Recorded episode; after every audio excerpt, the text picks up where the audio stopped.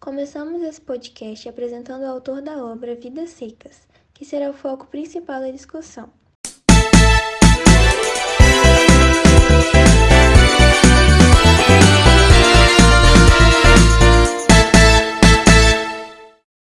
Graciliano Ramos de Oliveira nasceu em Quebrangulo, Alagoas, em 27 de outubro de 1892.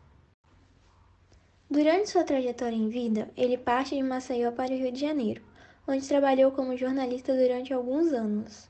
Mais tarde, Graciliano volta para Alagoas, casa-se, se torna prefeito de uma cidade lida com a morte de sua esposa e a responsabilidade para com seus quatro filhos, e dentre tantos acontecimentos, foi incentivado por seu amigo Augusto Timidity a publicar seu primeiro livro, Caetés, 1933, que lhe rendeu o Prêmio Brasil de Literatura. Após a publicação de Caetés, seguiu sua trajetória como escritor, mesmo enfrentando problemas como sua prisão na Era Vargas, que ocorreu durante a preparação do lançamento de Angústia, qual foi publicada com a ajuda de seu amigo José Lins, em 1936.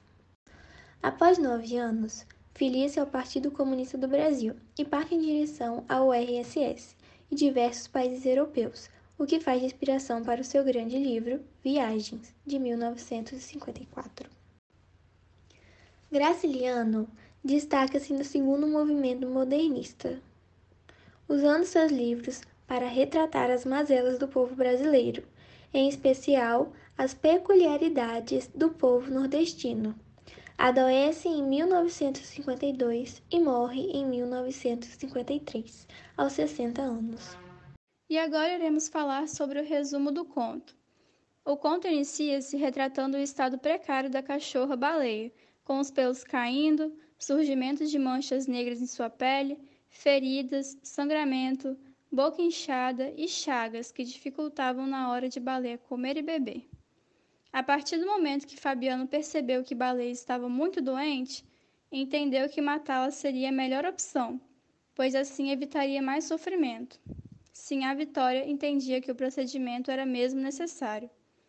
Ao contrário dos filhos do casal, que ao perceberem o que aconteceria, ficaram alvoroçados e sem entender ao certo a necessidade, levando em consideração que muitas das vezes baleia era o refúgio dos pequenos. Mesmo com a situação sendo embaraçosa, Fabiano seguiu seu instinto e partiu para a execução de baleia. Disparou o primeiro tiro. Acertou somente a parte traseira da cachorra, causando a dor e sofrimento. Baleia correu como pôde. As crianças ficaram desesperadas Sinhá Vitória rezou e Fabiano baixou a guarda. Baleia sai em busca de acalento aos pés dos juazeiros, mas não foi possível. Deitou-se em meio às lembranças de sua adorável vida, sentiu um conforto com a chegada da névoa branca, que era o sinal que acordava no paraíso, um lugar com preás gordos e um Fabiano enorme. Agora vamos falar sobre a análise do nosso trabalho. Ao realizarmos o trabalho, percebemos que o conto Baleia possui características marcantes de intensidade e tensão, no qual percebe-se a animalização ou zoomorfização dos seres humanos, que descreve o comportamento humano como de animal. Tendo como exemplo os filhos de Fabiano, eles não possuem nome, são chamados de filho mais novo e filho mais velho para serem identificados, quando até mesmo a cachorra possui o um nome.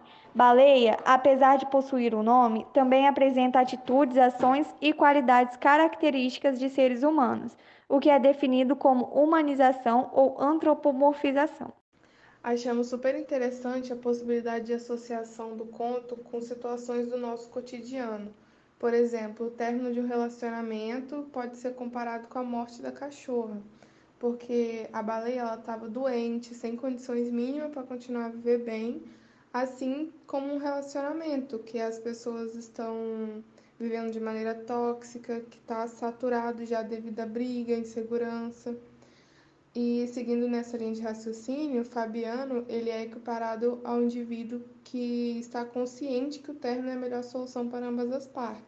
Assim como no conto, a morte seria um alívio para a baleia.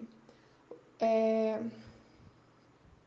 Também é perceptível que o conto Baleia é fiel ao quinto mandamento do perfeito contista, o qual não começa a escrever sem saber, desde a primeira palavra, aonde vai. Portanto, se coloca uma espingarda no conto, ela vai ter que disparar até o final, assim como aconteceu no conto mencionado. O autor disse desde a introdução que a cachorra morreria, e no fim ela realmente morreu.